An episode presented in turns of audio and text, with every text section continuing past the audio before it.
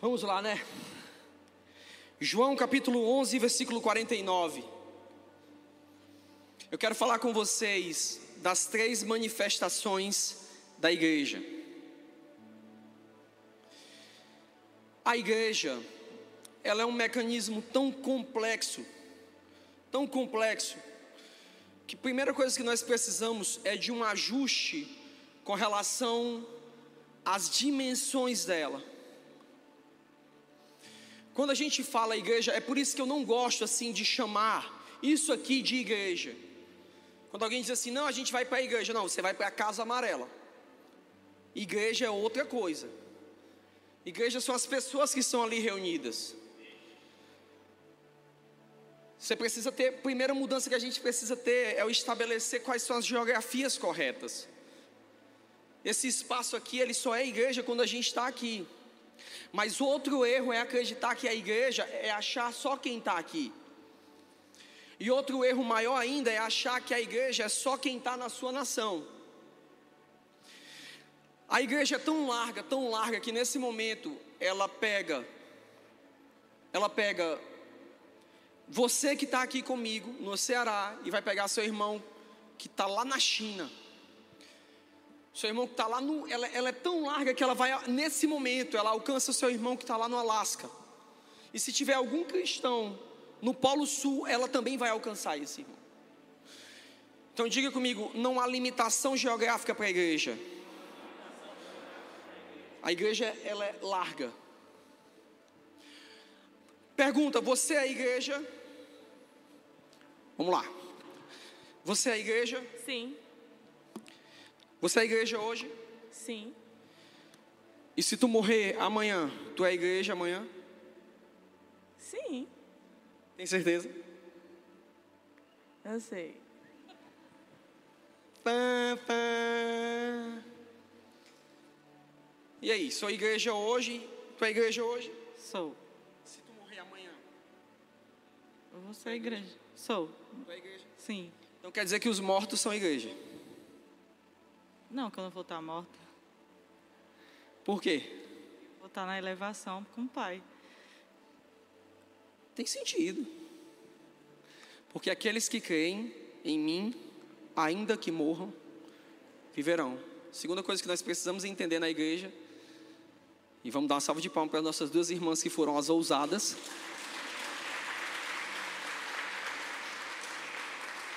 É que quando eu morro, eu não deixo de ser igreja. Eu continuo sendo igreja, só que eu estou trabalhando em outra dimensão, em uma dimensão de proporções eternas. O problema é que a gente acha que quem morreu acabou. Vai esperar o juízo final. Hebreus 12, 22 fala que existe uma montanha, uma cidade, uma Jerusalém celestial, onde lá existem todos os anjos principados e o espírito dos justos aperfeiçoados. Se alguém aqui teve algum irmão familiar, filho de Deus, que morreu durante essa pandemia, não tema, ele não morreu, ele só foi transferido para outra região de trabalho. E agora ele está cooperando com o corpo de Cristo em dimensões que são além das dimensões que nós conhecemos aqui. Mas eles estão trabalhando e estão operantes. Isso é uma das coisas que nós vamos desenvolver ao longo desses seis meses. Mas veja, ela é tão larga que cobre do Brasil à China, ela é tão profunda que ela alcança não só você, mas todos os mortos em Cristo Jesus, desde Abel e até os que vão morrer amanhã. E ela é tão alta, tão alta, tão alta, que outra coisa que a gente não entende é que os anjos fazem parte da, da natureza da igreja. E os principados e potestades e dominadores, eles fazem parte. E essa é dimensão, tendo dito esta dimensão da igreja, a gente pode começar a entender. Então a primeira manifestação, a igreja tem essa dimensão, mas ela se manifesta de três formas que eu quero falar com você hoje. Ela se manifesta de três maneiras. Se manifestar é aparecer, se tornar visível. Então eu quero falar para você que a primeira forma como a igreja se manifesta, ela se manifesta como corpo. Vamos lá, João capítulo 11, versículo 49. Estão comigo? Aguentam mais um pouco? Estou indo muito rápido. João 11, 49. E Caifás, um deles, que era sumo sacerdote, naquele ano, lhes disse: Vós nada sabeis, e nem considerais que nos convém que um homem morra pelo seu povo, e que não pereça toda a nação. Ora, ele não disse isto de si mesmo, mas sendo o sumo sacerdote naquele ano, profetizou que Jesus devia morrer pela nação, e não somente pela nação, mas também para reunir em um corpo os filhos de Deus que andavam dispersos. Diga comigo, reunir em um corpo. Vamos lá, fale isso como uma verdade. Diga, reunir em um corpo os filhos de Deus que andavam dispersos. Vamos lá, vamos entender isso. Quando Caifás ele toma a decisão de matar Jesus, ele toma a decisão baseada em um pressuposto de ordem social. Por quê? Tínhamos Barnabé, Barnabé não, Barrabás, que era um guerrilheiro, que era alguém que fazia parte da camada dos Zelotes, que atacavam o, o, o regime de, de Roma, e que se Barrabás fosse morto, porque sempre, né, aquilo dali ia criar uma convulsão em, em, em Jerusalém. Então ele toma uma medida que é assim: se é para alguém morrer, para não ter confusão, vamos colocar Jesus. Porque a turma dele é mais pacífica. Só que o autor, é, o apóstolo João, ele deixa claro que aquele homem não fez isso, ele fez isso sem entendimento, porque ele acabou por profetizar, quando ele disse o seguinte: que ele morra, esse homem morra pela nação para que a nação não seja toda penalizada.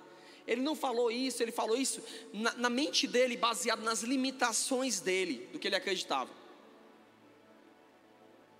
Mas quando ele fala isso, ele acaba por trazer um cumprimento profético do que Jesus iria fazer, que era reunir todos os filhos de Deus que estavam dispersos num, num, num quê? Num corpo, meus irmãos, num corpo. Então Deus, ele tinha um objetivo que era reunir tudo num só corpo. E essa linguagem talvez ela fique um pouco confusa para a gente, se a gente não entender os princípios, a primazia dela.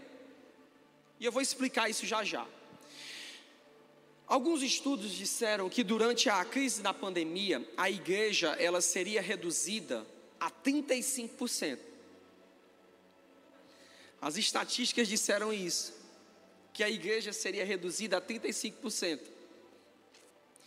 Porque eles pensaram no número das cadeiras e no número de distanciamento social. Eles só nos julgaram por isso. Eles só esqueceram que nós suportamos a Nero, nós suportamos a Faraó, nós suportamos a Hitler, nós suportamos a perseguição, nós suportamos a mil anos de idade negra, nós suportamos a todos os papas, nós suportamos a tudo tudo. E nós atravessamos oceanos, nós atravessamos continentes a pé. Dois mil anos depois, não é a primeira vez que tentam nos destruir. Isso é mais um recreio para nós. Mais um. Erraram laconicamente nisso. Porque antes da pandemia existir, antes de você nascer, antes do seu pai nascer, antes da, do, do primeiro homem existir, Antes do planeta e do universo existir, o corpo de Cristo já existia e ele vai existir para sempre. Eu vou repetir: o corpo de Cristo já existia e vai existir para sempre. O corpo de Cristo, ele, ele, ele existirá para sempre. E para isso nós precisamos entender que a imagem do corpo de Cristo, ela foi a primeira coisa criada antes de tudo, Vou repetir, para que não fique lacuna na sua cabeça. A primeira coisa criada antes de qualquer coisa no universo foi a imagem do corpo de Cristo. Para que você entenda isso comigo, eu, eu, quero que você abra em Colossenses capítulo 1, versículo 15, para você não dizer que eu estou ficando louco. Eu não estou dizendo que Cristo foi criado, eu estou dizendo que que a imagem do corpo de Cristo foi criada. OK? Vamos lá. Colossenses 1:15. Estão comigo? Leia comigo. O qual é a imagem do Deus, o qual é o que? A imagem do, do que? Do Deus invisível. Diga comigo, invisível. Vamos voltar agora a bilhões, trilhões atrás, de anos atrás. E vamos entender uma coisa: antes de qualquer coisa existir, se nada existia e só Deus existia, Deus ele precisava de uma imagem, se não tinha quem precisasse vê-lo? Sim ou não? Deus ele precisava de uma aparência. Então, se Deus queria criar seres vivos, e se Deus queria criar seres sensoriais, ok? Ok? Que é sensorial, que tem olho, que tem boca, que tem ouvido. Ele precisaria criar o que? Uma para que ele pudesse ser. Pegou? Pegou? Essa imagem ele chamou de Cristo. Vou repetir. Essa imagem ele chamou de Cristo. O Pai, o Filho e o Espírito Santo existiam como uma coisa só, que é inimaginável e impronunciável indescritível poder definir aqui num sermão. Porque não existia nada. E ainda que você quisesse vê-lo, a única coisa que ele era, que a gente pode dizer, é que ele era luz. Luz. Ele era luz inacessível. O qual a imagem do Deus invisível. Aí a Bíblia fala, o primogênito de toda a criação. O que é que significa primogênito? Ou seja, a primeira coisa a ser criada foi Cristo. Vou te explicar a imagem do corpo de Cristo. Eu vou te explicar o porquê. Como designer, como uma pessoa que, que, que, que tem formação nessa área, eu vou te explicar um processo de criação. Tudo quando você vai fazer uma peça tipográfica, né, ou uma peça publicitária, ou vou dar um exemplo, essa coroa que foi feita Antes dela estar aí pronta, a obra consumada, ela foi feita um desenho. Daí vem a palavra design do francês, de desenho, de zoom. Foi feito, diga comigo, o projeto. Eu já falei isso aqui em algumas reuniões sobre mentalidade de design, entende? Então foi feito um projeto, e esse projeto que foi feito, ele iria pautar como é que essa coroa iria ser. Nesse papel, ele foi desenhado no computador, foi dito, ó, vai ter tanto diâmetro, vai ser assim, o tamanho vai ser assim, tudo foi planejado. Estão entendendo? Quando chegou em dado momento, alguém pegou esse projeto impresso e fez o que? Colocou em prática esse projeto e executou. Deus, quando ele foi criar os oceanos, ele precisou de design e precisou de projeto. Quando ele foi criar os céus, ele também precisou de design e precisou de projeto. E o nome desse projeto é Cristo. Ele criou o corpo de Cristo. Isso é tão profundo, eu estou falando de uma forma assim, bem corrida para você. Mas eu quero que você entenda que quando Deus criou o mar, Ele criou o mar baseado no coração de Jesus, que seria um símbolo de que o mar era o maior símbolo do perdão e da graça de Deus. Que tudo que é jogado ali é esquecido. Quando ele criou os céus, ele criou pensando na bondade de Jesus. Então os céus nada mais, nada menos são do que uma execução de um projeto que foi feito antes de tudo existir. Quando Deus criou o magma da terra, Ele criou baseado, orientado num coração quente de Jesus, fervendo de amor por você. Quando Deus criou as nações, quando Deus criou os animais, Ele criou baseado na multiforme graça de Deus que estava escondida no projeto inicial que se chama Jesus. Nós estamos falando de coisas muito eternas, muito. Deus disse assim: Eu vou criar a grama. Aí ele olhou para o projeto. Isso aqui de Jesus parece com a grama. Daí ele fez a grama. Eu estou sendo bem simples no que eu estou falando com vocês. Nós vamos nos aprofundar mais nisso, tenha calma. Mas aí ele fez o corpo de Jesus. E esse corpo ele foi executado. E dentro desse corpo, sabe quem é que estava dentro desse corpo? Você. Vamos lá. Vamos continuar o texto para você dizer que eu não estava mentindo. Porque nele foram criadas o quê? Olha aí, diga para mim, para você não dizer que eu estou mentindo. Porque nele, olha aí no texto de Colossenses 1, 16. Porque nele foram criadas o quê? Nele foram criadas o quê? Você que está me ouvindo, todas as coisas significa todas, inclusive você. Foram criadas nele. Houve um projeto inicial. E se eu existo hoje, é porque eu fui desenhado em Jesus, no corpo de Jesus, na natureza de Jesus.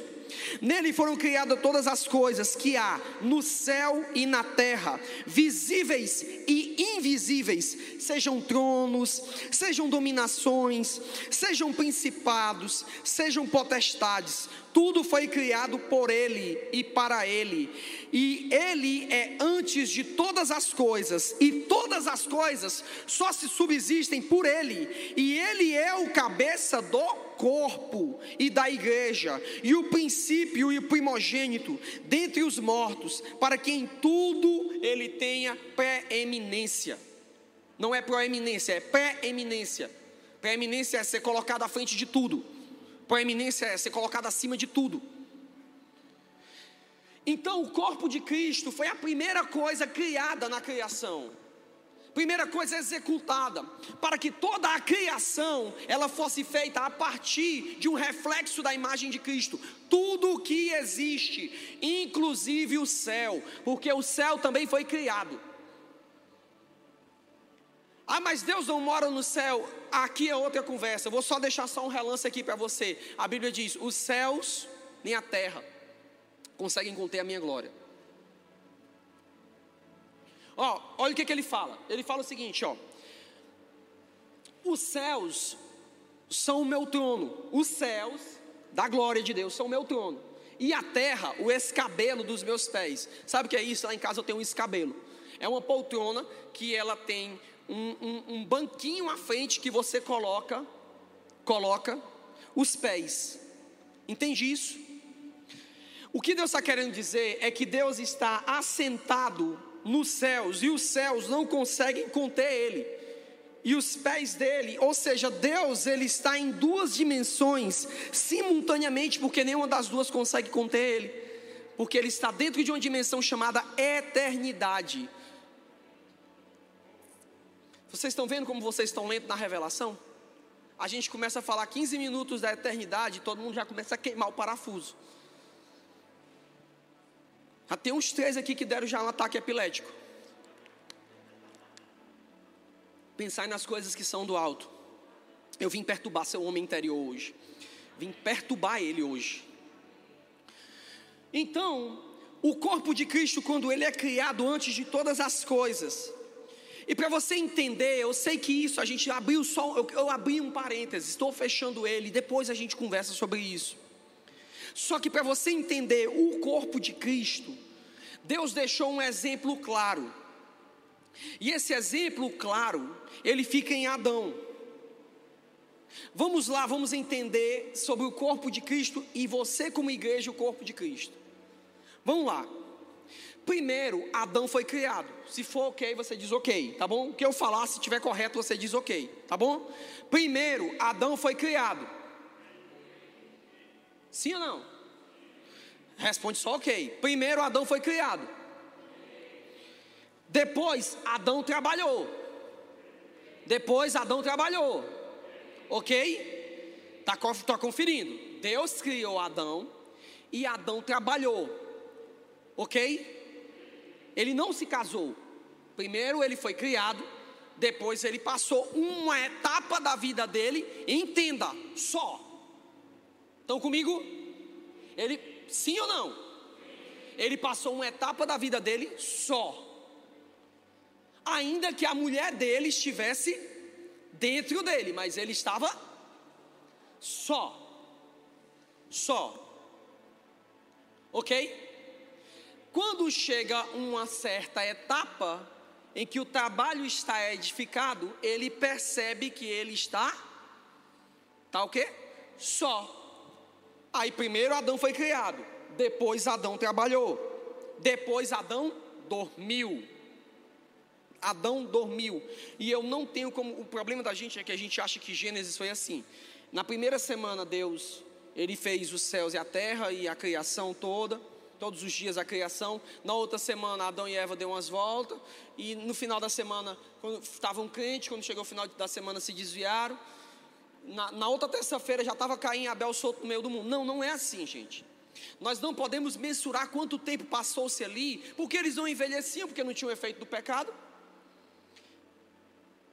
E a gente não tem como mensurar, porque preste atenção, o texto diz o seguinte: a partir de agora terá dores de parto, ou seja, Antes, não tinha. Tome menino, meu filho. Uh, uh, uh. Não tinha dor de parto, não. Seguradão. Lá e vai. O trabalho era muito mais fácil. Então, a gente não tem como mensurar. Então vamos lá. Primeiro Adão foi criado, depois Adão trabalhou. A gente não sabe quanto tempo ele trabalhou. Depois Adão dormiu. Então Eva nasceu. Estão vendo depois de toda a sucessão dos fatos? Adão foi criado, Adão trabalhou, Adão dormiu, Eva nasceu, Eva se tornou auxiliadora. Siga comigo esse protocolo e diga: Adão foi criado, Adão trabalhou, Adão dormiu, Eva nasceu, Eva auxiliou. Esses cinco fatos são extremamente importantes para você entender quem é você no corpo de Cristo. Essa é a primeira manifestação da igreja, o corpo de Cristo. E para você poder entender o corpo, o apóstolo Paulo, ele explica esse paralelo em 1 Coríntios, capítulo 15, versículo 46, ele diz o seguinte: "Mas não é o primeiro o espiritual, senão o natural. Ele é o primeiro. Depois vem o espiritual. Diga comigo, primeiro Deus revelou o natural. Depois ele revelou o espiritual. Estão comigo? Então, se eu quero entender o ministério espiritual de Cristo, eu preciso olhar para o Adão natural. E aí eu vou entender todo o ministério de Cristo. Primeiro Adão foi criado? Foi? E depois ele trabalhou um tempo sozinho? Foi? O que, é que eu disse para você? O que, é que Deus fez na eternidade antes de qualquer coisa existir? Primeiro Deus criou a imagem, Ele manifestou a imagem de Jesus, ok? Então o corpo de Jesus está criado. Depois do corpo de Jesus criado, o que é que Jesus fez? Jesus, Jesus não, no caso o Cristo, ele trabalhou. Trabalhou em quê? Trabalhou na criação do universo, trabalhou na criação dos céus, trabalhou na criação de todos os habitantes do céu e de todas as raças inumeráveis que existem no céu. Depois ele trabalhou na criação da terra e de todas as raças da terra e de todos os animais da terra, trabalhou em toda a criação, ok? Depois que ele trabalha na criação, ele ajuda agora, trabalha também no plano da regeneração. Lembra que o homem caiu? Mas Cristo não parou de trabalhar. Você acha que Adão, quando foi colocado no jardim do Éden, não tinha BO não? Ele tinha que cuidar de um jardim que sozinho era do tamanho do estado de Minas Gerais. Você acha que não tem problema não? E ainda tinha que ter cuidado com que as hostes espirituais das trevas, que estavam no abismo, não entrassem dentro do jardim. Essa era a tarefa dele. Então, quando você quiser culpar Eva, que Eva foi a culpada, o culpado foi Adão que deixou entrar. O que é que uma serpente estava fazendo dentro do jardim? Entende? Serpente não, no caso, o que é que o diabo estava fazendo ali? Estão comigo? Depois, Jesus, no caso, perdão, Adão, ele estava cuidando, ele tinha os animais, ele tinha a fauna, ele tinha a flora, para colocar tudo em ordem. Da mesma forma, Jesus, com o passar dos anos, ele tinha várias coisas. E essas várias coisas era organizar o plano da redenção do seu pai. Então, você vai ver que Jesus, isso é um outro assunto, ele está dentro do Velho Testamento completo. Cristo ele trabalha na obra da redenção durante todo o Velho Testamento. Você quer saber? Vou te dizer onde é que Jesus estava. Pastor, onde é que Jesus estava? Me diga uma coisa. Uma única instituição que é capaz de salvar um planeta destruído. Só existe uma única coisa que pode salvar quem, os habitantes daquele planeta num dilúvio. A arca. Ok? Pare para pensar. Uma única coisa que pode salvar. Aquela arca não era uma arca Aquela arca era Jesus. Uma árvore que quando você comia, você tinha vida eterna, a árvore da vida. Quem era aquela árvore? Era Jesus. Jesus disse: Quem comer de mim vai ter a vida eterna. Pare para ver. O cordeiro que era sacrificado para perdoar pecados. Quem é esse cordeiro? Jesus.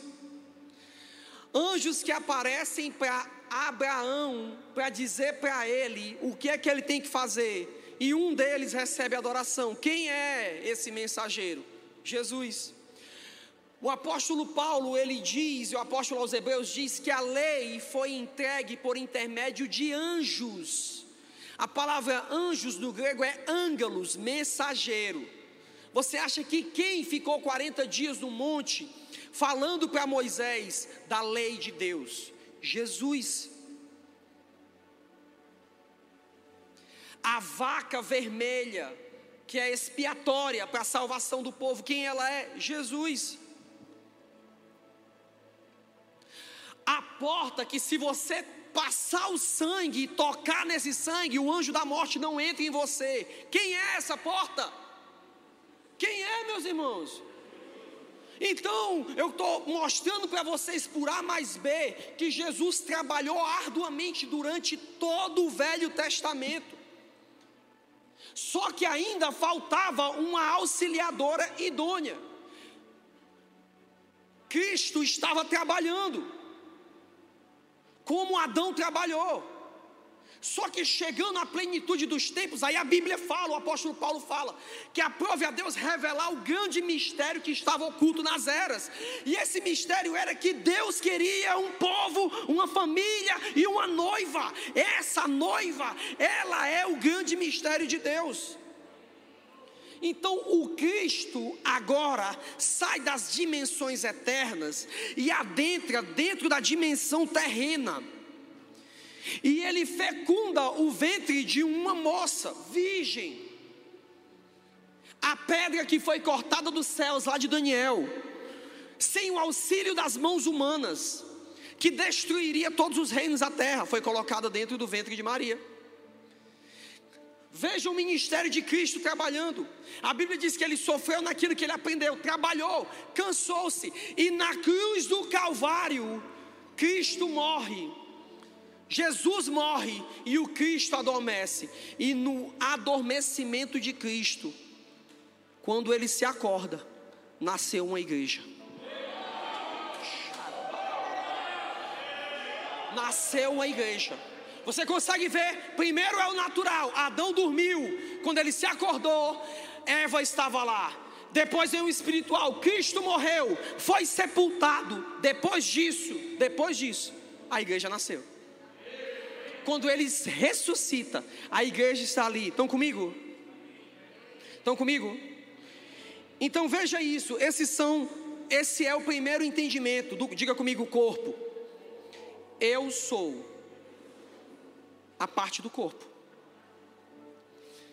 Veja uma coisa. Pela primeira vez agora, entenda agora, agora, agora, agora vai começar a ficar mais pesado o caldo. Preste atenção. Pela primeira vez, nós temos o mesmo DNA em dois ambientes diferentes. Quando Eva estava dentro de Adão, onde Adão estava, ali estava Eva. Só que quando Adão morre, né? Dorme e acorda, nós temos agora o mesmo DNA em dois ambientes diferentes. Aqui eu tenho Adão e aqui eu tenho Eva. Estão entendendo esse pensamento? Isso é muito importante que você entenda. Diga comigo, mesmo DNA. Dois ambientes. Vamos lá, diga mesmo DNA. Dois ambientes. É necessário você entender isso, porque se você não entender isso, você não vai entender que Cristo está no céu e seu corpo está aqui na terra. Mesmo DNA. Mesmo DNA. Mesmo DNA. A saber, Cristo, cabeça da igreja, está num ambiente como Adão estava, e Eva no outro ambiente, como a igreja está. Cristo está no céu, o cabeça, mas a igreja está na terra, para manifestar a extensão do seu corpo. Uau! Uau! Você é corpo de Cristo.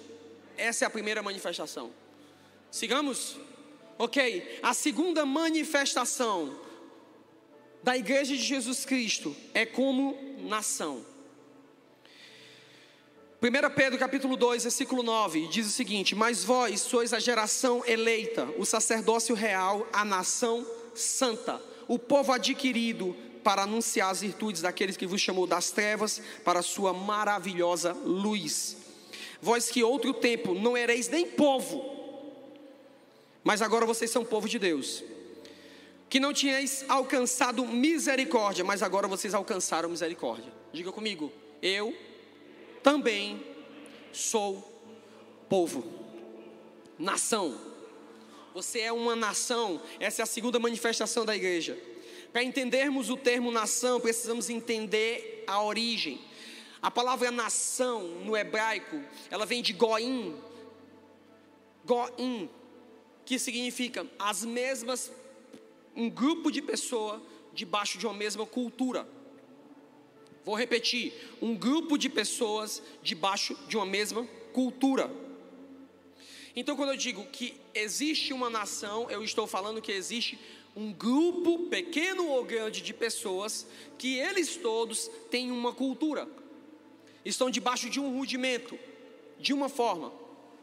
E para a gente entender o processo de nação a partir da cosmovisão bíblica, a gente também precisa voltar para Gênesis. E eu quero falar que di diante da eternidade existem três formas de ver uma nação. Hoje eu vou falar só de duas, mas existem três porque hoje me interessa falar dessas duas. A primeira forma é a origem das nações naturais. Gênesis capítulo 4, versículo 19, fala quando a palavra nação é citada. E qual é a origem das nações naturais? Lembra? Natural, primeiro vem o natural e depois vem o. Lembra o que a gente falou? Em Coríntios, primeiro é o natural e depois o espiritual. Depois que Caim, ele mata Abel, Deus olha para ele e ele é apartado do convívio dos santos e amaldiçoado também. Ao sair dali, ele encontra uma mulher, se casa, e depois ali ele tem filhos, e os filhos dele começam um ciclo de perversão. Se Adão, se, se Caim matou, se Caim matou Abel, tanto que você vai ver que um dos seus filhos vai dizer: se Caim matou Abel, Lameque vai matar sete vezes mais. Ou seja, ele começa um legado de maldição sobre a terra. Ele teve um filho, Gênesis capítulo 4, versículo 19, chamado Lameque. E aqui nós temos o nascimento das nações naturais. Diga comigo, nações naturais. E o que são as nações naturais? Brasil, Argentina, Colômbia, China, tudo. Esse é o nascimento da formação das nações naturais hoje em dia, ok? E tomou Lameque para si duas mulheres. O nome de um era Ada. Aqui nós já vemos a poligamia, bigamia no caso aqui. O nome de uma era Ada e o nome da outra era Zila. E Ada deu luz, preste atenção nisso, a Jabal. Este foi pai dos que habitam em tendas e tem gado. O nome do seu irmão era Jubal. Este foi pai de todos os que tocam harpa e órgão. E Zila também deu à luz a Tubal Caim, mestre de toda a obra de cobre e ferro. E a irmã de Tubal Caim foi Noema. Você precisa entender que a partir desse momento é configurado os modelos governamentais das nações. E eu quero falar de três deles. O primeiro governo de controle de nação e de influência de nação é o controle econômico. Ada deu à luz a Jabal. E Jabal, este foi o pai do que, dos que habitavam em tendas e possuíam gado. Essa é uma das primeiras formas de controle de uma nação, a qual uma nação ela governa e ela, opõe, ela impõe governo, é poder econômico. Quem tem dinheiro, governa. Quem tem muitos bens, governa. Prestem atenção como nós estamos agora indo profundo na revelação e comece a traçar um paralelo para você ver se esse modelo governamental ele não é vigente nos dias de hoje. Quem tem, governa. Poder econômico é uma das formas de governo das nações naturais. Segunda forma de governo, o governo através da música, do entretenimento e da arte. E o nome do seu irmão era Jubal. Este foi o pai de todos os que tocam harpa e órgão. A primeira forma, não se equivoquem, que não é só quem tem dinheiro que está governando nas nações, não. Vou te dar um exemplo. Na última eleição, a gente teve o PSDB, que gastou horrores de dinheiro. O PM, foi o MDB né, que lançou o, o, o Hã? Não, o, o, aquele do. que até tem o desenho do André Guedes, é, é o. Meireles Dick, né? Cara, o Meireles gastando, se eu não me engano, foi 15 milhões. Por Cabo da Ciolo, passando 21 dias em cima da montanha, jejuando, tirar mais voto do que ele. Ad, diga comigo, adiantou, adiantou, pergunta, responde para mim, adiantou poder econômico aqui? Não adianta, porque existem outras formas de governo. E uma das formas que nós precisamos considerar é o entretenimento e a música, é governamental. A música é algo extremamente importante para o estabelecimento de uma cultura profética e apostólica, e o mundo entende isso e usa isso. Veja como a música é usada para uma ferramenta governamental. Veja. Por que, que esse afã para colocar pessoas com, com descredibilizadas sexualmente, sem, sem qualidade musical? Mas aí você vê toda uma mídia e o entretenimento empurrando essa pessoa para ela estar tá lá. Por quê? Porque a música é governamental. Quem canta estabelece governo. As pessoas que você escutam, elas estabelecem que nível de governo tem sobre a sua vida. Por exemplo, quando eu era adolescente, eu escutava uma banda chamada Rage Against the Machine. Tu queria ver eu ficar doido, era escutar eles. Só o nome dele já está dizendo fúria contra o sistema. E todo mundo que escutava era engraçado, era, ficava doido também porque ela era agressiva. Então o governo que ela gerava era fúria. Era fúria. Quer ver como música é governamental? Vai pra, vai para malhação e coloca Laura Sogueles para saber se tu consegue levantar o supino. Levanta é pílula que tu levanta. Tu começa logo a chorada, logo a fraqueza. Vai fazer uma rosca, né? Rosca direta, é, como é? Queima rosca direta. Como é que é? A galera do CrossFit aí. Quem é? É o Fabrício? tá aqui o cara. Você está escutando uma música mais. Se for uma música mais agressiva, você tá... Agora, meu, aqui, em seus braços. Para, porque música te estimula, música trabalha contigo. Os BPMs eles mexem com o teu coração. Música é governo. Terceira forma de produzir governo é através da tecnologia e poder bélico. Em, e o nome do seu irmão era Tubal Caim, mestre de toda a obra de cobre e ferro, e irmã de Tubal Caim foi Noemi. Você não tem noção aqui, a mestre de obra de ferro. Hoje nós temos ferreiros em todo canto. Você não tem noção do que a descoberta da liga de cobre fez com o mundo antigo. Você não tem descoberto, não tem noção porque os gregos descobriram o bronze e começaram a moldar o ferro e fizeram armaduras, o quanto isso colocou eles no topo do mundo. Você não tem noção como o antigo Egito, ele foi ganho com um tridente, porque desenvolveram uma arma que era um tridente.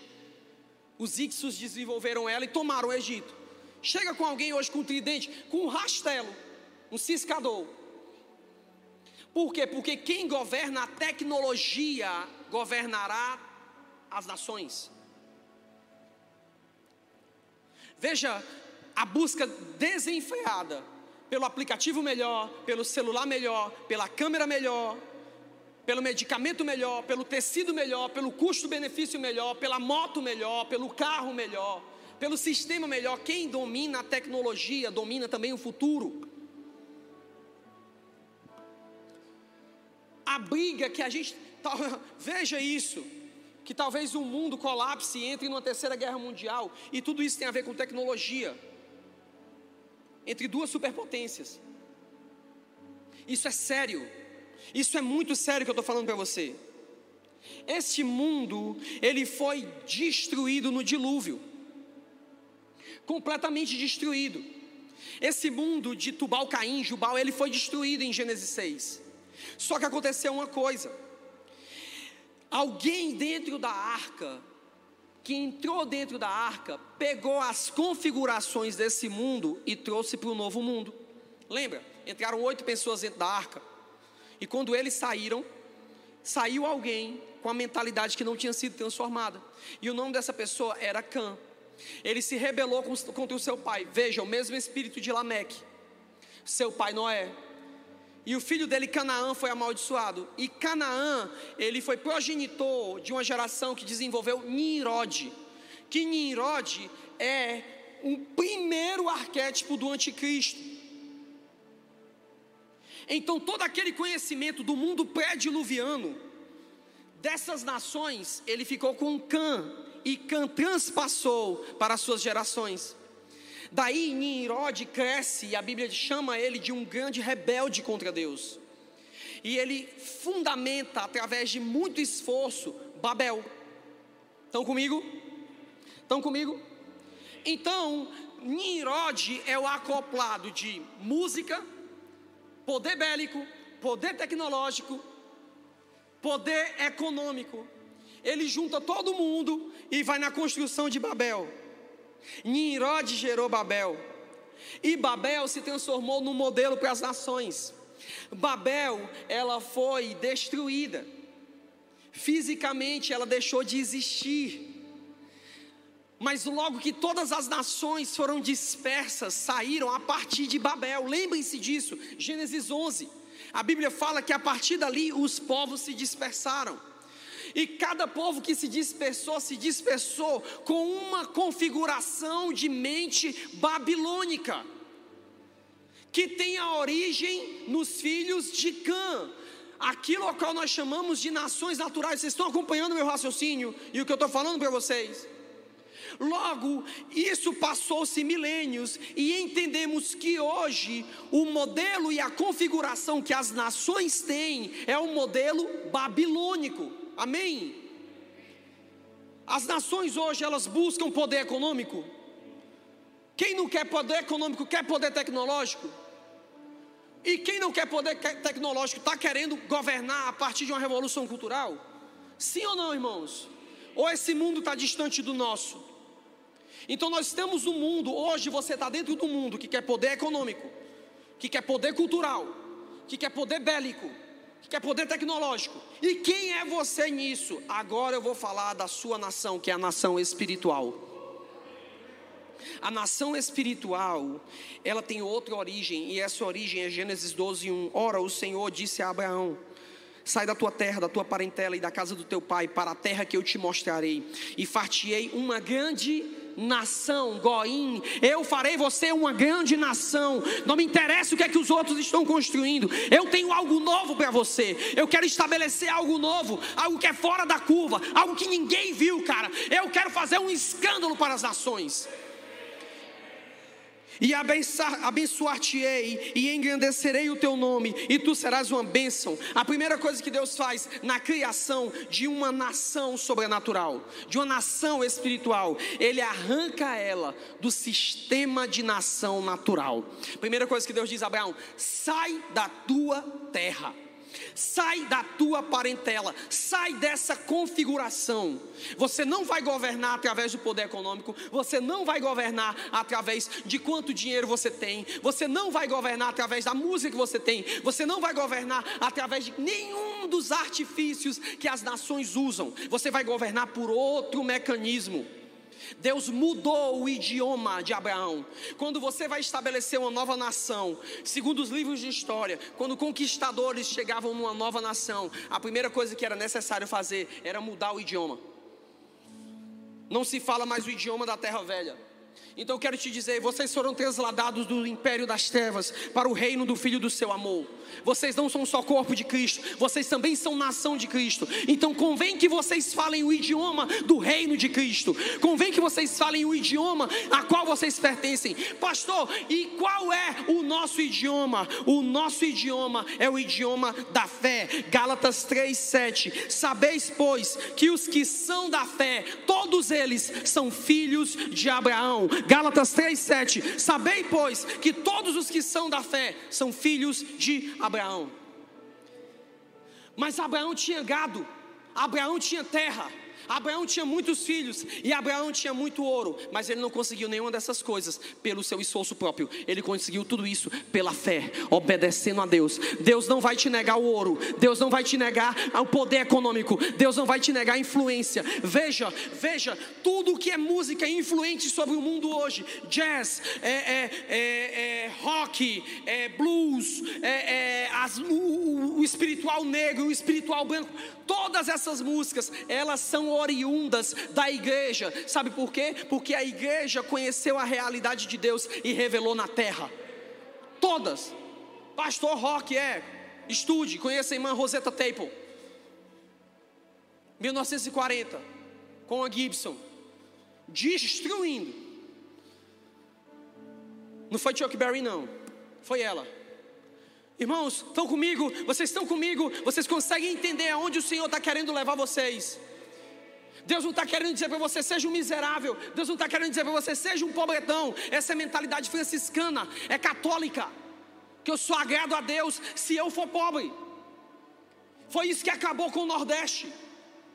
A mentalidade de Deus é: você pode governar sobre todas as coisas, mas você tem que alcançar isso pela fé.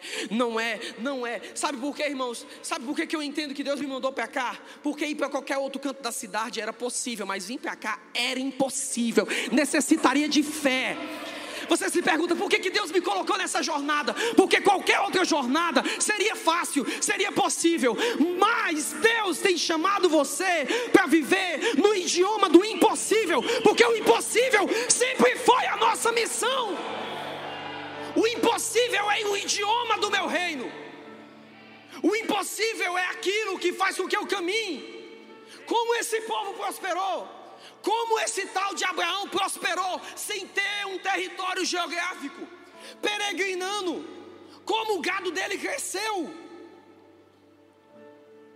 como os servos dele prosperavam, como ele formou um exército de espadachins de 318 homens que venceram milhares. Como? Como? Porque ele tinha um protocolo diferente e esse protocolo era a fé. Eu decidi viver uma vida em acreditar no que é impossível, porque esse é o idioma do meu reino. nós alcançamos governo pela fé. É a terceira e última coisa que eu quero falar. A terceira manifestação da igreja é como esposa. Apocalipse capítulo 19, versículo 7 diz: Regozijemo-nos e alegremo-nos e demos-lhes glória, porque vindas são as bodas do Cordeiro e já a sua noiva se aprontou. Diga comigo, eu não sou só corpo, eu não sou só nação, eu também sou esposa. Uau. Uau. A Bíblia fala: com amor eterno te amei. E se tem uma coisa que nós não podemos negar é que nós temos que entender a nossa função como corpo e funcionar com Cristo em unidade com todos os nossos irmãos, porque eles são o corpo de Cristo. Em funcionar como nação, para que nós venhamos ter a linguagem correta. O mundo, quando quer ter paz, ele busca o entretenimento do mundo. Quero ficar em paz, bebo. Quero fugir da ansiedade, vou para o terapeuta. Faço yoga. Isso é a ferramenta das nações naturais. Agora, aqueles que têm uma nação espiritual, eles encontram paz noutra dimensão. Não é no remédio da taja preta. Eles encontram paz no reino ao qual eles pertencem na nação a qual eles pertencem, que é uma nação espiritual. O filho dele fica doente. Antes de levar para o hospital, ele passa no mínimo pela casa de dois irmãos. Procura dois anciãos da igreja, dois líderes, ora aqui. Porque ele tem protocolos diferentes. Mas também você não é só, você também não é só reino e nem só corpo. Você é esposa. E como esposa, a palavra do Senhor diz assim: com amor eterno eu te amei. A palavra em hebraico para amor é a rava. E a rava significa eu dou voluntariamente. Eu entrego. Existe uma relação que a igreja não pode esquecer, que é a relação de paixão. Eu nunca virei para a casa do Senhor para não ter um dia de paixão com Ele essa reunião ela se torna nula se não há paixão. Filipenses capítulo, eu vou entrar agora talvez aqui no nível mais profundo de todos, mas não profundo no entendimento, mas profundo de relacionamento com Deus. Filipenses 3, versículo 8 diz: E na verdade também eu tenho por perda todas as coisas, pela excelência do conhecimento de Cristo Jesus. Diga, diga comigo, conhecimento Vamos lá, abra sua boca e diga conhecimento. O que levou um homem que sofreu três naufrágios, foi apedrejado várias vezes, fustigado com varas várias vezes, dado como morto, roubado, a dizer o seguinte: Eu tenho por perda todas as coisas, pela excelência do conhecimento de Cristo Jesus. De dizer assim, eu quero conhecer Jesus mais do que qualquer coisa que eu tenho na minha vida, mais do que qualquer coisa. A palavra que ele usa ali no grego, porque o Novo Testamento já foi escrito no grego e essa carta foi escrita, as traduções delas vão ser exatas em usar a palavra gnoscos. E é essa relação que Paulo quer nos levar a viver. E hoje eu estou querendo te levar ao entendimento disso, e não só querendo, mas você vai a esse entendimento. É nesse ponto que eu te digo que Jesus, ele vai atribular o seu homem interior porque ele vai meter a mão pela festa da porta, e as mãos dele vão gotejar mirra e óleo, e ele vai acordar a noiva que está adormecida, como fala em Cantares capítulo 5. A palavra gnosco no grego, ela significa conhecer intimamente. E esse intimamente não é intimamente, ah, o teu amiguinho dela. Não, gnosco quer, quer dizer conhecer com intimidade matrimonial está falando de eu conheço a nível sexual. Casados vão entender isso com mais exatidão. Depois que você casa, na relação sexual, a sua mãe conhece seu corpo menos que a sua esposa. A sua mãe conhece o seu corpo menos que o seu esposo. Porque eles chegaram num nível de intimidade muito profundo. Eles têm acessos que ninguém tem. Então o apóstolo tá, Paulo está dizendo assim: eu quero ter relações sexuais com Jesus. Não, não. Ele está usando uma palavra para diagnosticar o nível de profundidade que ele quer ter com Jesus em conhecimento. Ele está dizendo: Eu preciso te conhecer profundamente, como eu te conhecer mais do que a minha mãe me conhece, te conhecer mais do que qualquer um te conheceu. Eu tenho, é isso que ele está falando. Eu descobri, Paulo, em outras palavras, está dizendo que tu existe antes de tudo e existirá depois de tudo. Eu tenho por perda todas essas coisas, a fim de que eu possa conhecer a Cristo e o poder da Sua ressurreição. Eu quero saber o que é isso eu quero gnoscos, eu quero conhecer. Sabe o que é interessante? Que um estudo na Flórida, em Oxford, foi feito simultaneamente. Ele descobriu, ele fez análise de casais que viveram mais de 25 anos juntos. E sabe qual é a prova? Que casais que mantiveram o mesmo casamento depois de 25 anos, eles compararam 25 anos de foto. Todo ano tiravam uma foto. E no final das fotos, os casais já não se pareciam com um casal, se pareciam com irmãos. Eles tinham aparências parecidas. Eles estavam similares. Isso se dá por uma série de coisas, sabe por quê? Porque eles têm a mesma dieta. Porque eles têm os mesmos horários. Porque eles têm, passam pelas mesmas circunstâncias. Eles começam a ter um, um, um, um neurônio que é neuroreflexivo, que eles começam a copiar um a expressão dos outros, eles começam a ficar parecidos. Diga comigo assim: com quem eu me caso? O tempo fará com que eu me pareça com ele. Diga comigo: com quem eu me caso? O tempo fará com que eu me pareça com ele. Na cruz do Calvário, Jesus colocou um anel no seu dedo.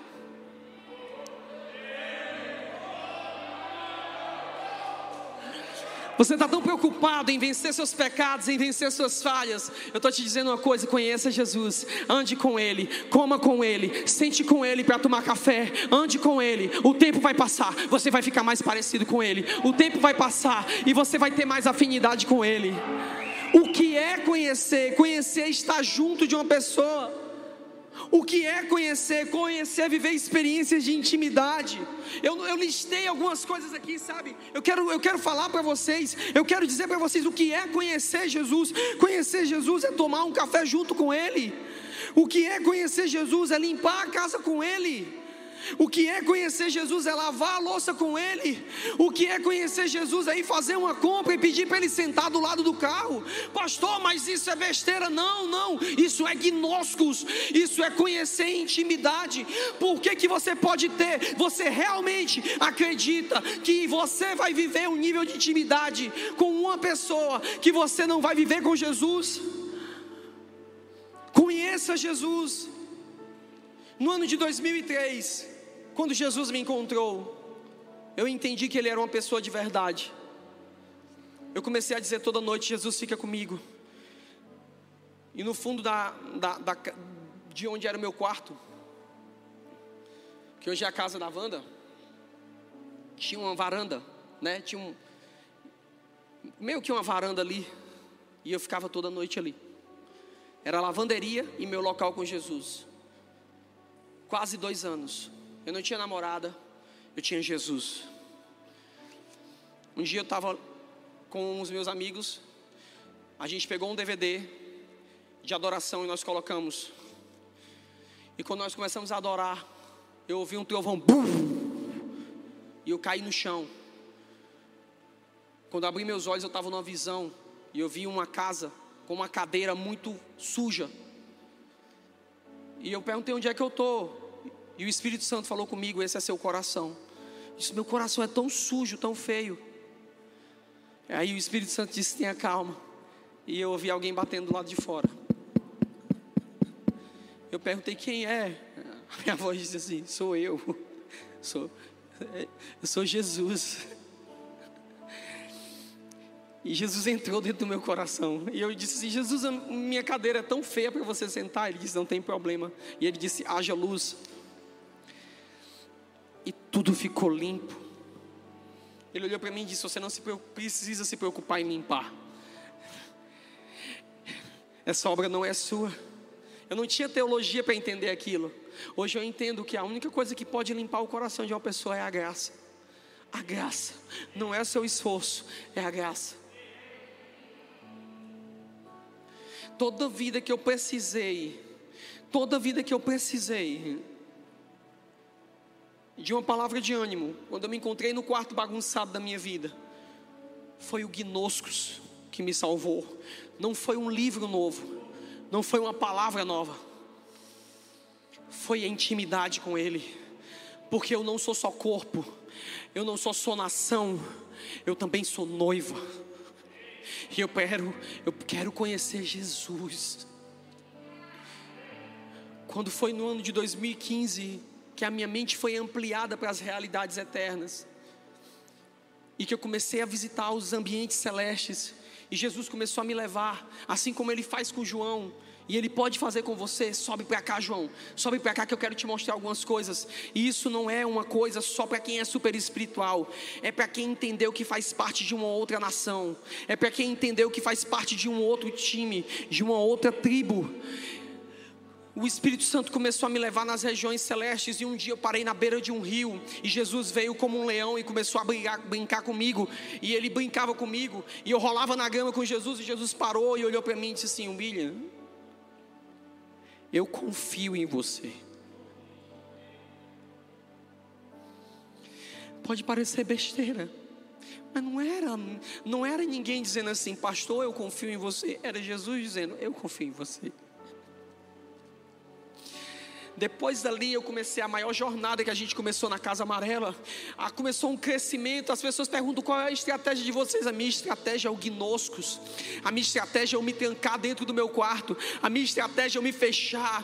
E o meu amado entra, sabe? E ele fala comigo. E ele me leva nos ambientes de glória. Quando foi semana passada, antes da Elisa nascer acho que um dia, dois dias antes dela nascer, que a gente estava terminando o painel aqui. E eu pensei assim, né? Jesus, eu vou colocar uma frase aqui para evangelizar quem olhar de cima, do lado de Jesus ali fora. E Jesus disse assim: Não, não coloque. Não coloque.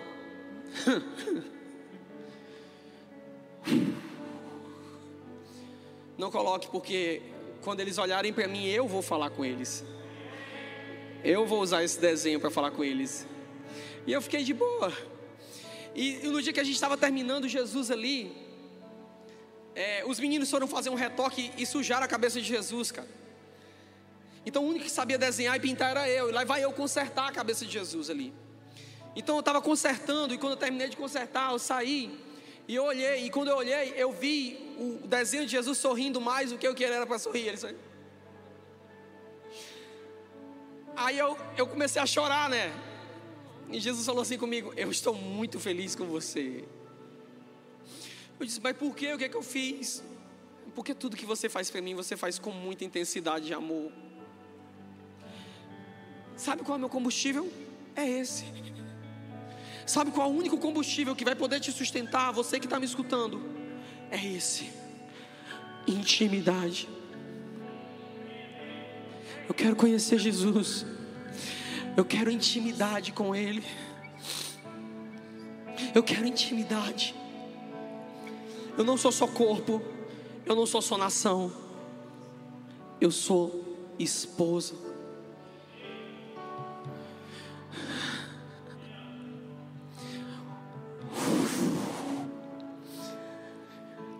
Jesus quer te levar para um nível de intimidade que você nunca teve com ninguém.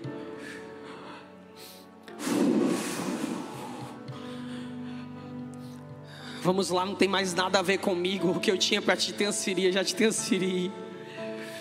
Jesus quer te levar para um ambiente que você nunca foi levado hoje. Eu disse para você que ia começar uma jornada que nunca você viveu antes. E hoje é o dia que ele vai começar. Hoje Jesus quer te levar para passear. Vem cá. Vem cá, como Jesus disse para João: Vem cá, vem cá que eu vou te mostrar. Vem cá, vamos lá, vamos lá, vamos lá, vamos lá, Vamos lá. Arrebata o coração da tua noiva. Arrebata o coração da tua noiva. Vamos lá. Vamos lá. Eu quero conhecer Jesus. Vamos lá. Não olhe para ninguém nesse momento. Não interessa. Não interessa quantas pessoas tem aqui. Interessa que seu amado está aqui. Seu amado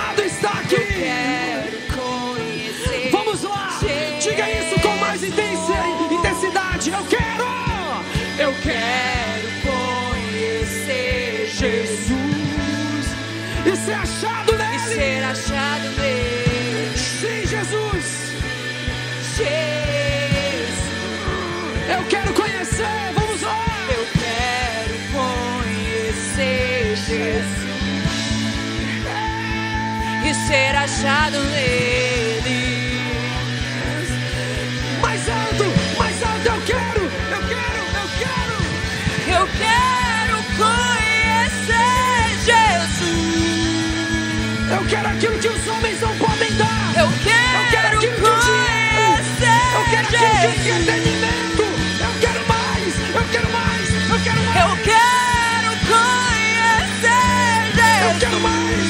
Eu preciso mais, Deus. Eu quero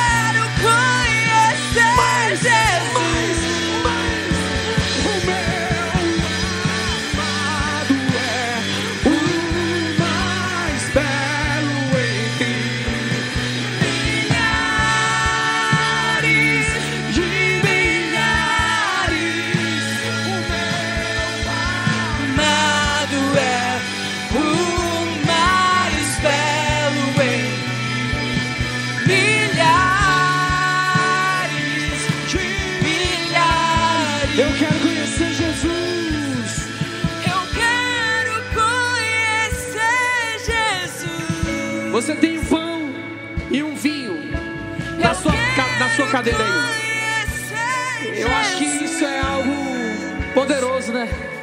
A Bíblia diz: Eis que estou à porta e bato. Se alguém quiser ceiar comigo, Eu quero Eu entrarei e cearei com ele. Eu quero, eu quero, eu quero ceiar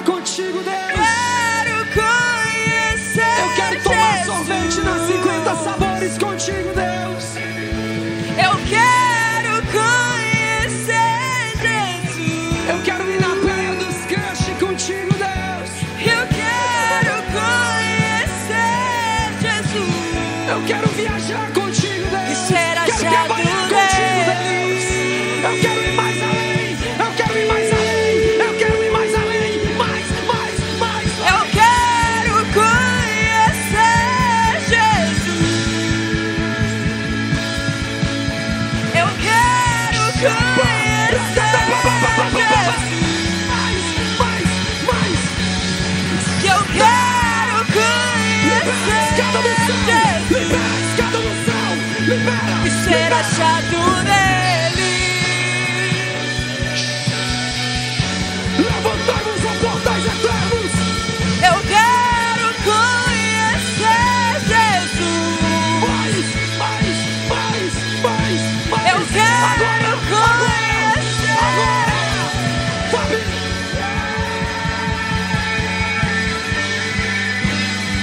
Leva as dimensões proféticas.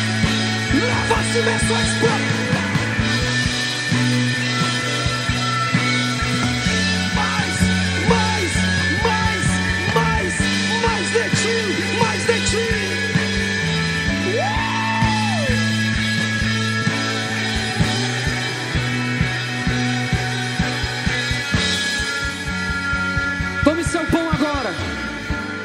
algumas pessoas aqui que quando você terminar de cear, você vai ser arrebatado a uma dimensão celeste. Deus está acordando o seu homem espiritual. Esse é o seu pacto. É o pacto da nova aliança. Pode comer o pão. Quero conhecer Jesus. Eu quero conhecer Jesus. Deixa ele te jogar dentro do corpo dele. Jogar dentro do corpo dele. Jesus.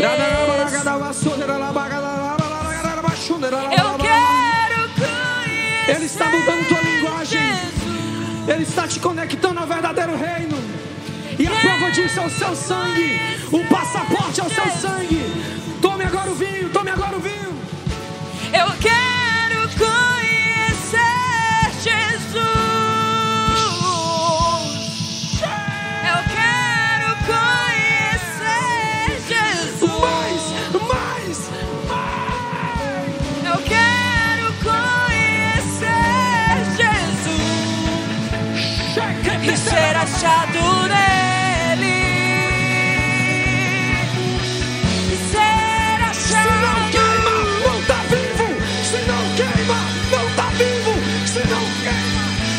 Chamas vivas, chamas vivas, chamas vivas.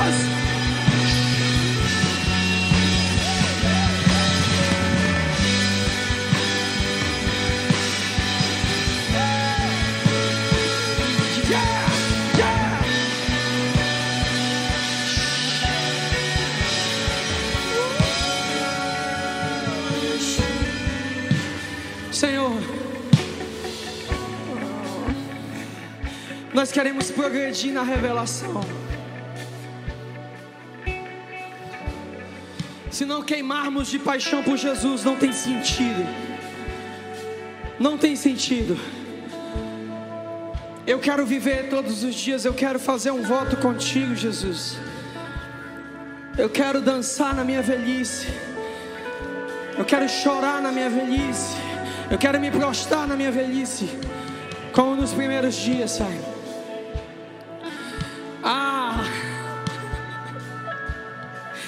E eu serei o velhinho louco que chega na igreja e é apaixonado por Jesus.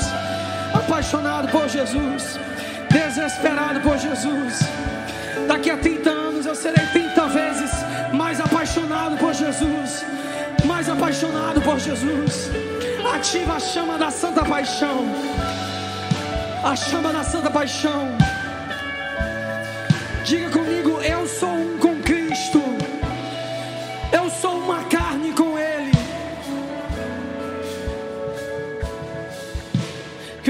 Da Graça, a mensagem da cruz, a chama viva da Santa Paixão estejam sobre todos vocês, de hoje e para sempre. Domingo que vem a gente se vê. Se você precisar ir, Deus te abençoe.